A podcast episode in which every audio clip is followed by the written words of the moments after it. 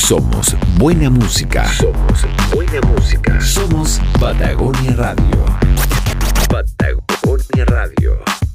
94.1. 94.1. Patagonia Radio 94.1 FM presenta Constituyentes en Pleno, con la conducción de Alana Obando. Este programa llega a sus hogares gracias al financiamiento del Fondo de Fomento de Medios de Comunicación Social del Gobierno de Chile y el Consejo Regional. Bienvenidos a Constituyentes en Pleno, a través de Patagonia Radio. Hola, ¿qué tal? ¿Cómo están todos ustedes en casa? Sean todos ustedes muy bienvenidos, señores televidentes, aquí en Patagonia Radio TV, a un nuevo programa que se llama Constituyentes en Pleno. Un programa nuevo que pretende llevar a la ciudadanía un poco de información, de conocimiento de lo que ha sido el trabajo hasta ahora de nuestros constituyentes del Distrito 26. Y por supuesto que no voy a estar sola en este programa, voy a estar muy bien acompañada, ya voy a presentar a, mi, a mi primera invitada en este primer programa, en, en el cual, como les decía, la idea es, por un lado, conocer un poquito más a nuestros constituyentes y saber qué es lo que ha ido ocurriendo. Eh, sin más preámbulo, voy a presentar a mi invitada hoy día, Catherine Montalegre. Ella es eh, UDI, por lo tanto pertenece al pacto de Chile Vamos, ¿cierto? Así se llamaba en ese tiempo, digamos, cuando fueron elegidos. Y eh, muy bienvenida, Catherine, ¿cómo estás? No, muchas gracias a ustedes por la invitación, estoy muy contenta de poderlos acompañar acá, así que eh, gracias, gracias a ustedes y espero podamos tener una conversación bastante amena y quizás no tan engorrosa con tanto tema de la constituyente que de repente eh, va más en la contingencia, eh, en, la cosa más fácil, sino, sino también preocuparnos de, qué es lo que le importa a la ciudadanía. Por supuesto. eso es lo relevante. Eso es lo relevante y justamente uno de los objetivos que tiene nuestro programa Constituyentes en Pleno es eh, saber un poquito más cómo va este trabajo, el funcionamiento, los planes, las comisiones. Y para colocar un poquito en, contexto, recordemos que se firmó el acuerdo por la paz social y la nueva constitución, eso fue el 14 de noviembre del 2019. Y de ahí en adelante comenzamos, eh, votamos el 15 y 16 de mayo, eh, fueron proclamados por parte del server oficialmente quienes habían resultado electos como convencionales constituyentes el 15 de junio. Y ya para el 18 de junio tanto el Congreso como el presidente estaban notificados y estaban diciendo que comenzaba a funcionar el 4 de julio, que finalmente fue el primer día que ustedes se reunieron, los 155 convencionales constituyentes, y dentro de sus primeras acciones que ustedes tenían en ese tiempo era, bueno, elegir presidente, vicepresidente y los seis vicepresidentes adjuntos, ¿cierto? Y empezar a trabajar en reglamento de votación, normas de funcionamiento, etcétera, etcétera, eh, era como la, primera tarea.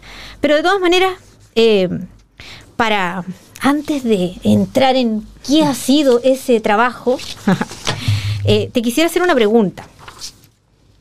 Dígame nomás. ¿Cómo te imaginas el Chile en unos 10 años más? Uf, ¿tengo que ser realista o, puedo soñar un poco? Puedes soñar. bueno, yo, siempre digo que, yo inicié en política eh, con, las ganas de poder cambiar las cosas y hacer cambios profundos y cambios, cambios, buenos cambios, no, no en cuanto tanto en cuanto a ideas, porque yo creo que Chile avanzó en la senda de la libertad y el progreso por muchos años y aun cuando muchos también han querido destruir ese trabajo que se ha ejecutado, eh, ciertamente le ha dado mucha prosperidad a nuestro país, ha permitido avanzar en movilidad social y ciertamente me gustaría construir un Chile que siga avanzando sobre esos pilares de libertad, de progreso, eh, en donde se cuida a las familias, ¿cierto? Como núcleo fundamental de la sociedad, porque ciertamente hoy día vemos que los grandes males de nuestra sociedad se basan muchas veces en que no existe una familia fortalecida. Eh, yo creo que todos los niños que nacen en, en una familia con amor, que es lo importante, pueden también soñar con un futuro mejor. Y en ese sentido, cuando yo entro a la política, bueno, ciertamente pensaba en 10 años más poder eh, ver cómo construía un país, o por lo menos cómo se construía un país que sentara las bases eh, entregándole muy buenas oportunidades también a mis hijos. Eh, yo creo que muchos cuando entramos a esto, que es un sacrificio también, porque uno podría seguir ejerciendo su labor. En mi caso, yo soy abogado como abogado en lo privado. Eh, me gusta mucho el derecho penal, quería ser un abogado litigante, poder defender no solo eh, en lo público, ¿cierto?, a quienes cometen ciertas infracciones o se ven envueltos en delitos penales, sino también poder eh, prestar asesoría a víctimas de delitos. Y, bueno, y ciertamente ese era mi principal motivo de estudiar la carrera que estudié, pero cuando tú te vas envolviendo en la vida, me tocó ser dirigente estudiantil y otras cosas, digamos, que me, que me permitieron estar cerca de la política. Y bueno, cuando tú llegas a la política, la verdad que es muy difícil salir, porque, porque tú te das cuenta que hace tanta falta eh, de personas valientes que puedan defender ciertas ideas y obviamente también proyectos de sociedad. Y bueno, y en ese sentido yo siempre esperé que de aquí a 10 años nosotros fuéramos y siguiéramos siendo un país muy próspero, con mucha libertad, en donde existieran más y mejores oportunidades para sobre todo las familias de esfuerzo como la mía, eh, en donde pudiéramos tener a hijos de, de la clase media, ¿cierto? Pudiendo entregarle mejores futuros a sus hijos, eh, pudiendo entregarle también eh, mejores herramientas para que solventaran, obviamente, las desigualdades que muchas veces se dan en un país, pero también en base al premio al esfuerzo y al mérito, y no eh, a esta clase de igualdad sustantiva o de resultado que quiere también instalar la izquierda. en Chile existen oportunidades hoy en día, nosotros las hemos aprovechado, pero falta mucho más por avanzar. Y ciertamente el único camino es un camino de libertad y de no estatización como lo ha buscado la izquierda. Así que yo espero que, lo podamos lograr. Eh, se vaticina un, un, futuro bastante complejo. Eh, yo, yo lo veo ahora que estoy en la Convención Constitucional. La verdad que, bueno, el prestigio, la confianza de la ciudadanía de repente ha ido bajando y, va a ser muy difícil reconstruir esa misma, esa misma confianza. Pero bueno, vamos a seguirle poniendo empeño hasta que lo logremos, pues sí, para eso estamos acá. O sea, definitivamente tú crees que estar hoy día trabajando en como constituyente, digamos, en esto de la redacción, podría ser tu aporte de granito de arena para ver si logramos ese sueño que tú tienes para Chile de aquí a 10 años o más, por supuesto.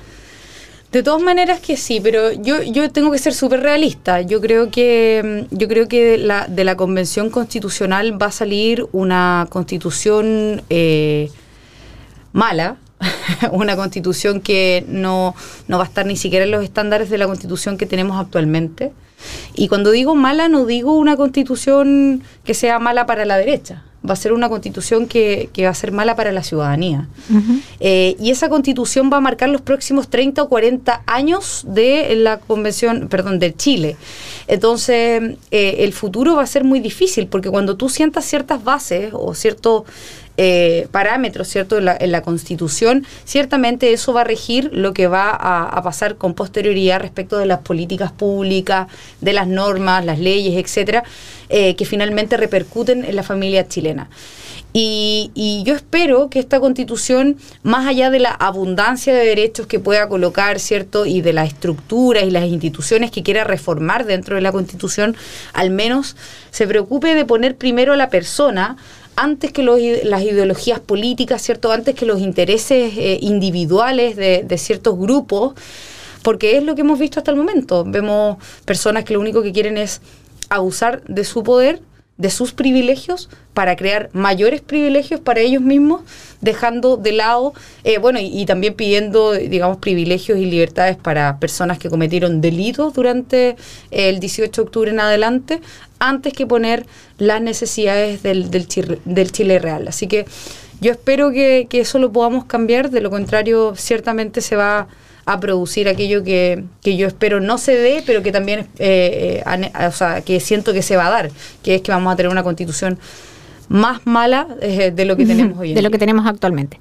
Bueno, yo creo que esto es muy interesante. Vamos a amenizar un poco esta, esta entrevista, conversación de constituyentes en pleno con un buen tema musical. ¿Qué te gustaría escuchar, Catherine? Oye, a mí me dicen mucho y me, molestan de pronto, de pronto porque me gustan mucho los prisioneros. Yo me crecí harto con los prisioneros. A mí también me gustan, fíjate. Y en el último tiempo, bueno, y me sé todas las canciones. y en el último tiempo eh, he utilizado varias de sus frases un poco antisistémicas, antipoder, esta, este poder absolutista en mi discurso. Aplican perfectamente. feliz les, feliz les recomiendo la canción Quieren Dinero, que les va a hacer mucho sentido con lo que está pasando en la convención. Bueno, entonces vamos a ir a escuchar y ver este video de Quieren dinero con los prisioneros y a la vuelta seguimos conversando aquí con Catherine Montalegre.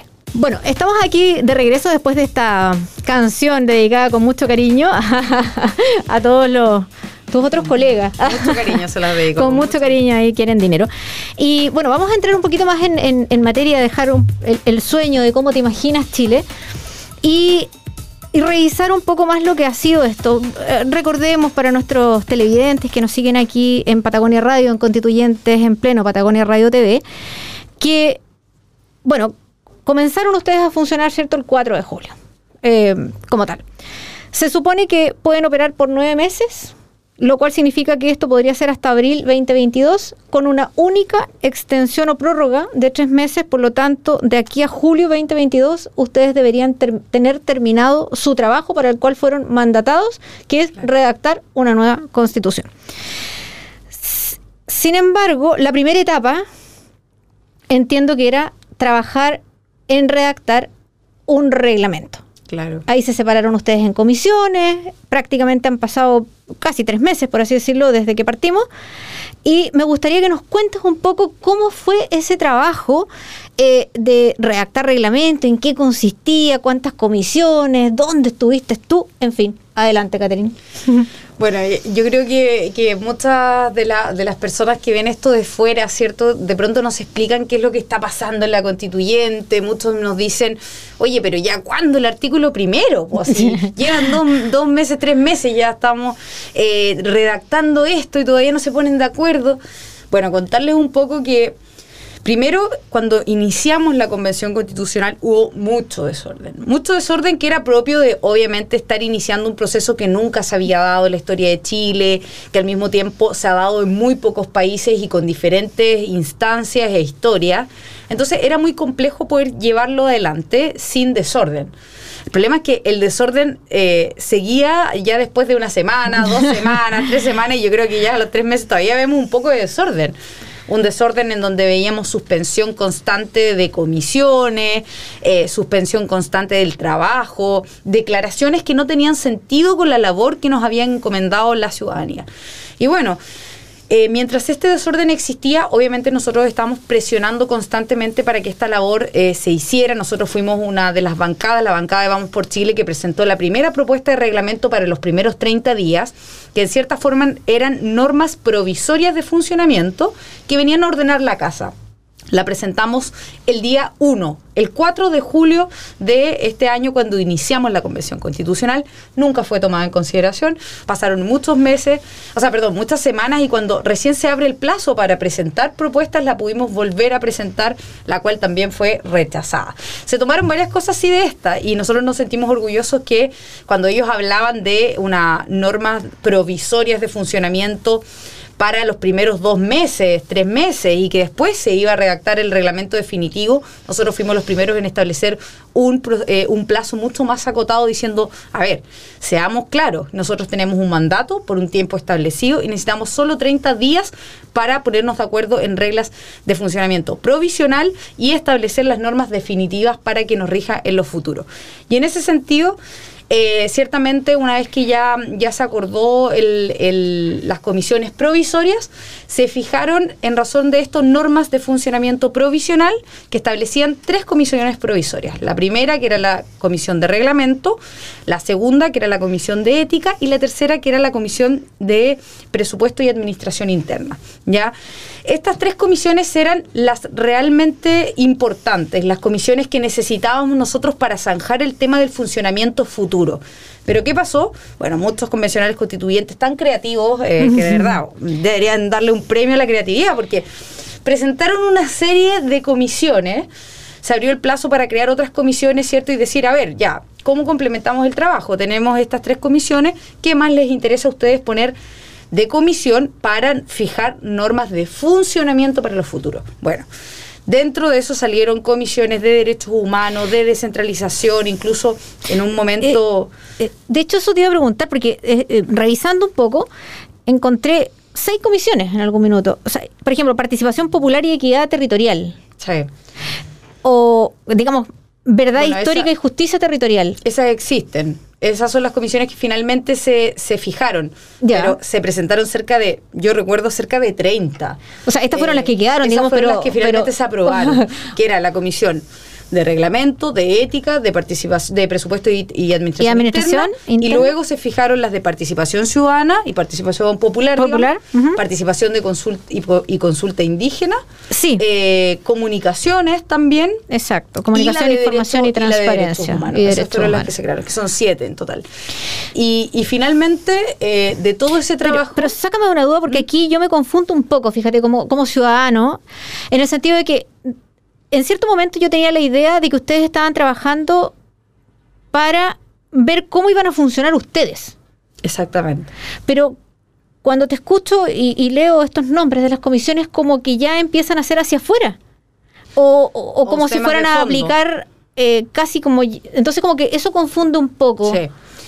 Bueno, la verdad es que de todas las comisiones yo, yo creía eh, que efectivamente se, debían, se debía crear una sola más que era la de descentralización y participación ciudadana. Perfecto. ¿Qué es lo que significa esto? Que nosotros en el funcionamiento, y nosotros siempre abogamos porque la constitución saliera de las cuatro paredes que pudiera venir a terreno, que pudiera estar en los barrios, en las poblaciones, conversar con las personas, qué es lo que ellos querían realmente en la constitución. Porque yo, yo te doy por firmado y, y, de verdad que he llegado a la gran convicción de que las personas que estamos en la Convención Constitucional y sobre todo en los porcentajes y proporciones de ideas, no representa el Chile real. Yo no creo que haya un 80 o un, no sé, 70% de personas que piensen como la extrema izquierda. No lo creo, no lo creo, porque de lo contrario tendríamos un presidente de extrema izquierda y no lo tenemos. Entonces, yo creo que hay mucho sentido común, muchas ideas que representan un sentido común, la libertad, el progreso, etcétera, que no está representado en la convención. Y ya que lo tocas, ahí te, aprovecho a hacer una pregunta. Eh, hace unos días atrás ya salió una encuesta CEP eh, dentro de eso, eh, bueno, habían varios temas interesantes, digamos, como el tema confianza y otras cosas, pero había una pregunta que creo que marcaba algo así como 62% o algo así de la ciudadanía, 63 o algo así, donde decía que la, ciudadanía opinaba que prefería que trancen un poquito, pero que lleguen a buenos acuerdos. Más que. Más que pararse eh, a defender tus ideas o las ideas, cada quien con sus ideas, digamos. Respecto a eso, ¿cómo ves tú el clima hoy por hoy en, ustedes los constituyentes? Mira, yo creo que por lo menos yo puedo hablar por nuestro sector. Eh, hoy día acabamos de firmar uno, unas indicaciones, ¿cierto?, para, el para los distintos reglamentos o propuestas de reglamento que se han presentado y firmamos con varios, eh, varios convencionales que son independientes, independientes no neutrales, eh, algunos de ellos también son de la democracia cristiana, como Arboe, eh, Rodrigo Logan también, que ha estado muy cercano a nuestras ideas en, varios, en, varios, en varias posturas. Entonces, nosotros siempre estamos tratando y en ello se les agradecen a muchos que han, que han tendido puentes para poder llegar a acuerdos, porque de verdad, o sea, nosotros estamos muy preocupados por Chile. Y para nosotros primero está Chile y los chilenos. Después está eh, las ganadas políticas. Mis, gustos individuales, digamos, mis gustos personales. Yo escucho de repente a los convencionales de izquierda, hace poquito en, la, en, la, en el mismo pleno, habla Londra Carrillo de, de, la lista del pueblo y dice, hemos tenido muchas ganadas políticas, pero no podemos dejar pasar esto y no sé qué, es su discurso. Y yo decía, bueno, o sea, dejen en evidencia que a ellos no les importa lo que esté pasando con Chile, con los ciudadanos chilenos, con la familia chilena. No les importa las esperanzas que puedan tener los ciudadanos chilenos en este proceso. Les importa medir esto en ganancias políticas. Mira, hemos ganado tanto políticamente, hemos logrado tanto políticamente y eso es lo que a mí me importa. No quiero ceder, no quiero, no quiero rendirme porque estoy ganando políticamente. Correcto. Entonces, y, la ciudadanía ha sido clara, no queremos eso. Nosotros hemos llegado a acuerdo y en ese sentido, y siguiendo con la línea de las comisiones y todo esto, luego del trabajo que hicimos como comisiones y que fue un gran trabajo de acuerdos también, eh, a mí me tocó en una de las comisiones más más también eh, dentro de, todas, bueno, los derechos humanos y la comisión de ética, a mí me tocó la comisión de ética, fueron las más polémicas, donde se vieron bastantes normas que transgredían derechos fundamentales y que ciertamente eran bastante arbitrarias. Pero eh, la propuesta de las comisiones incluso eran mucho peores. O sea, en una se sancionaba el sarcasmo, la ironía. Tú decías, o sea, realmente eh, mm. el gran hermano controlándolo todo desde lo que Necesitamos llegar a tanto. O sea, realmente cero libertad, respeto por la libertad de expresión y también porque nosotros representamos a, quienes nos eligieron. Correcto. si no podemos defender las ideas y no podemos defenderla tampoco como nos gustaría defenderla, eh, es ciertamente algo censurador y que busca cancelar un determinado sector. Tú mencionaste que estuviste trabajando en la comisión de ética, ¿cierto? Sí. ¿Cuántas personas más formaban esa comisión? Éramos 17 convencionales constituyentes, entre los que puedo destacar que, que son, digamos, quizás más conocidos. Estaba Benito Baranda, Loreto Vidal, que es parte, bueno, era parte de la lista del pueblo, pero se salió de la lista del pueblo, ¿cierto? Diciendo que la lista del pueblo no representaba al pueblo. Eh, estaba también eh, Arturo Zúñiga, eh, que forma parte de mi bancada, estaba Luciano Silva, que es pastor evangélico, eh, Damaris Abarca, que es ajedrecista. La verdad es que, en cierta forma, en la comisión de ética se trataron de conjugar a aquellas personas que realmente tenían una visión, o, por lo menos una, destacada honorabilidad. No en todos los casos, porque estaba Bessie Gallardo también y otras personas que a mí por lo menos no me generan esa destacada honorabilidad o admiración. Pero sí habían muchas personas que tenían ganas de contribuir y crear un reglamento que viniera a elevar eh, el estándar moral y, ético que se le exige a los convencionales constituyentes. Pero sin embargo, esas mismas personas, yo creo que si bien tenían muy buenas intenciones y que de buenas intenciones está hecho el mundo, terminaron eh, cayendo a los brazos de el Partido Comunista, que estaba comandado a través de Marcos Barraza, que era el coordinador de la Comisión de Ética, y otros más que lo que buscaban era ciertamente no, no elevar el estándar de la labor que podíamos hacer nosotros como convencionales constituyentes, sino ciertamente crear un instrumento para acallar y cancelar a determinado sector político. Y ahí no puedo dejar de preguntarte, porque eh, la curiosidad, como dice la curiosidad mata al gato, entonces mi instinto felino me dice, oye, trato de imaginarme ese grupo de 17 personas, 17 me decías tú en la comisión de ética, tan diverso, eh, Bessie Gallardo, qué sé yo, y Benito Aranda, eh, me los trato de imaginar. ¿Cómo, cómo, cómo era la, la dinámica, la interacción? O sea, me refiero, se saludaban cordialmente, cómo empezaban a, trabajar, quién tomaba la iniciativa, cómo rotaba el liderazgo, no sé, eh, eh, curiosidad. Bueno, la, comisión tiene dos coordinadores, que era María Elisa Quinteros y Marcos Barraza. Eh, María Elisa, que viene de, un ambiente como independiente, de, estos grupos como no neutrales, de, de las mismas listas del pueblo. Eh, y ambientalista, muy, muy quitada de bulla, pero por otro lado, un Marcos Barraza que parecía quitadito de bulla, pero que sacó las garras con todo, miembro del, Partido Comunista, ex ministro de, de Michelle Bachelet. Em, y que la verdad, eh, bueno, el ambiente era en principio muy bueno, y muy respetuoso de, de, la, de, las opiniones que podíamos tener cada uno. Era, era bastante enriquecedor las primeras semanas, sobre todo un poco aliviados de lo que era el pleno, que era en cierta forma una eh, eh, todo un zoológico, ¿cierto?, de, de, expresiones.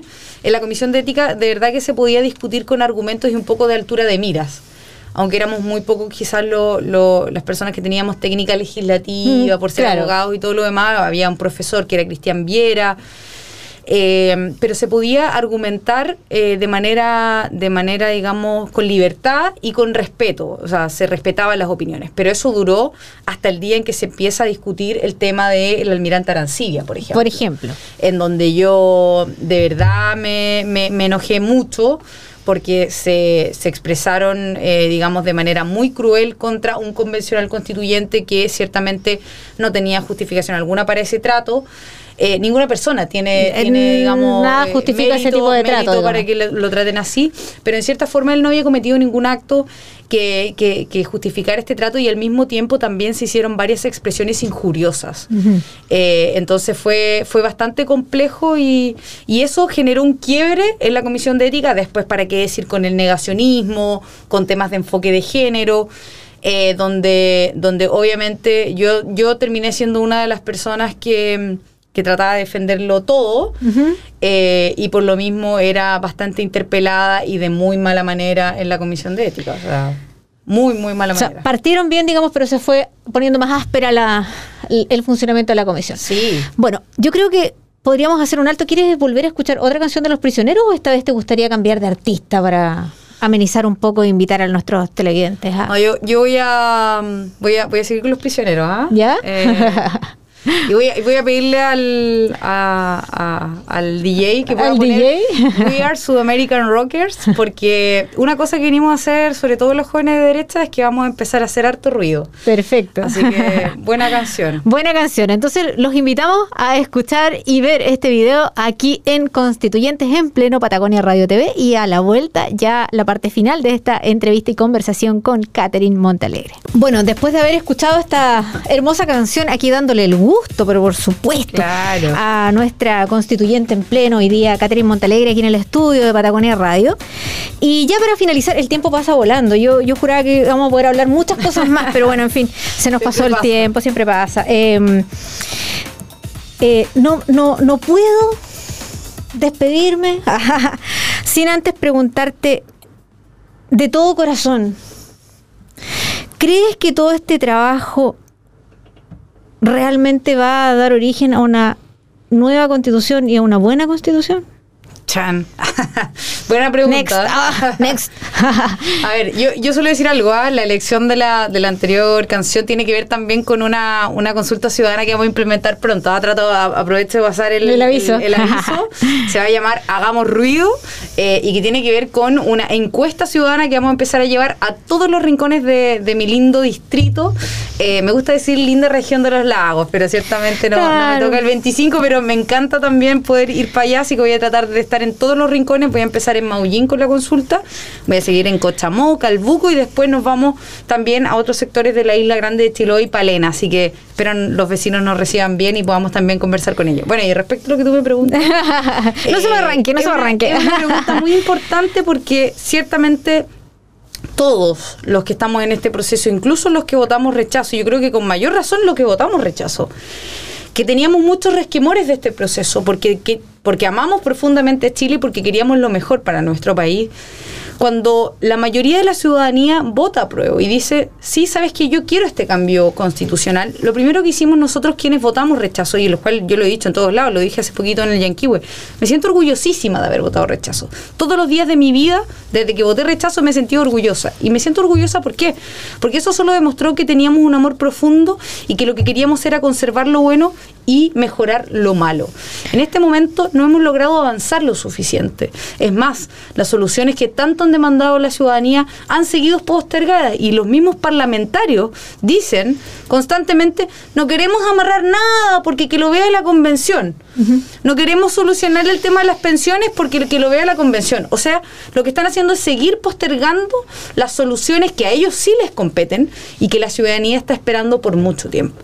Yo creo que si nosotros no somos capaces de construir una propuesta de nueva constitución, ciertamente la ciudadanía misma nos va a pasar la cuenta.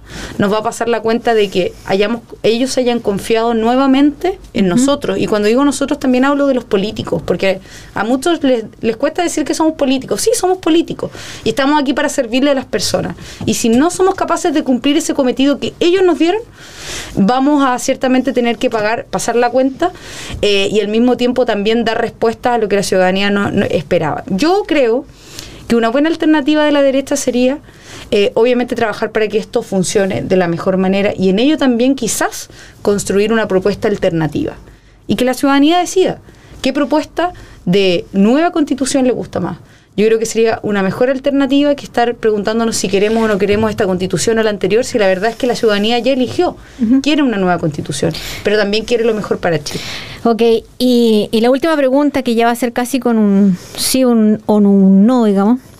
¿Tú crees que de aquí a allá va a permanecer la posibilidad de que siga existiendo la alternativa de un plebiscito de salida? Yo espero que sí.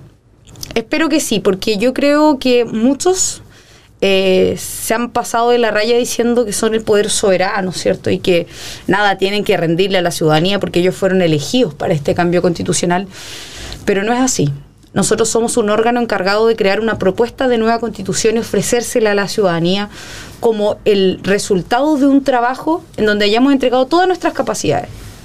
Si este trabajo no es bueno, que la ciudadanía decida. Si este trabajo no le satisface, que la ciudadanía decida. Pero yo también espero que nosotros seamos capaces de sí entregar un buen trabajo y por último, si ese trabajo es rechazado por la ciudadanía, que se transforme en la reforma de todo lo malo eh, y, y de todo lo que podríamos haber mejorado en la constitución actual y también en la forma de hacer política. Yo creo que el gran problema no está en las normas está en quienes las ejercen y en quienes las cumplen o las incumplen. Y en este caso hemos visto cómo los políticos tienen esta constante, eh, digamos, conducta de saltarse las normas y espero eso pueda cambiar porque no hay nada más bonito que la palabra empeñada y la palabra que empeñamos con la ciudadanía fue cumplir. Palabra cumplida después. Palabra cumplida, trabajo cumplido y obviamente dentro de los límites que la misma ciudadanía nos entregó y honorarios recibidos. A propósito del quieren dinero. yo la única constituyente del distrito que votó en contra del aumento de las asignaciones que voy a anunciar a ello. ¿ah? Paso el dato. Eh, claro, muy bien. Bueno, estamos llegando al final de este programa Constituyentes en Pleno. Hoy día tuvimos invitada a nuestra flamante constituyente, Catherine Montalegre. Muchísimas gracias por haber estado en los estudios de Patagonia Radio TV. Y eh, una vez más les recuerdo que la misión de este programa es poder llevar información de qué ha ocurrido en este tiempo con el trabajo de nuestros constituyentes. Catherine, para despedirte. Feliz de haberlos acompañado. Aprovecho de mandarles un gran beso a toda la ciudadanía de mi lindo distrito, especialmente de, Puerto Montt, que estamos acá. Y ahora que me voy a mi linda comuna de Maullín, pero de verdad que no hay nada más lindo que el sur de Chile por su gente, por sus paisajes, pero también eh, porque realmente es cálido poder llegar acá y trabajar acá. Así que los extrañaba mucho. Estuve una semana ya en Santiago y me quería venir. Así que espero nos veamos pronto también en otro programa. Ojalá así sea. Y también, por supuesto, desearles a todos ustedes televidentes muchísimas gracias por su sintonía. Esperamos que este programa haya sido de su completo agrado y en el Distrito 26, como digo yo, desde Ancuda hasta Quinchao, desde la A hasta la Q, eh, un maravilloso distrito al cual eh, pertenece, por supuesto, Catherine Montalegre. Será hasta una próxima oportunidad. Muchas gracias por su sintonía. Chao, chao. Chao, chao, nos vemos. Nos vemos. Patagonia Radio 94.1 FM presentó Constituyentes en Pleno, con la conducción de Alana Obando. Este programa llega a sus hogares gracias al financiamiento del Fondo de Fomentos de Medios de Comunicación Social del Gobierno de Chile y del Consejo Regional.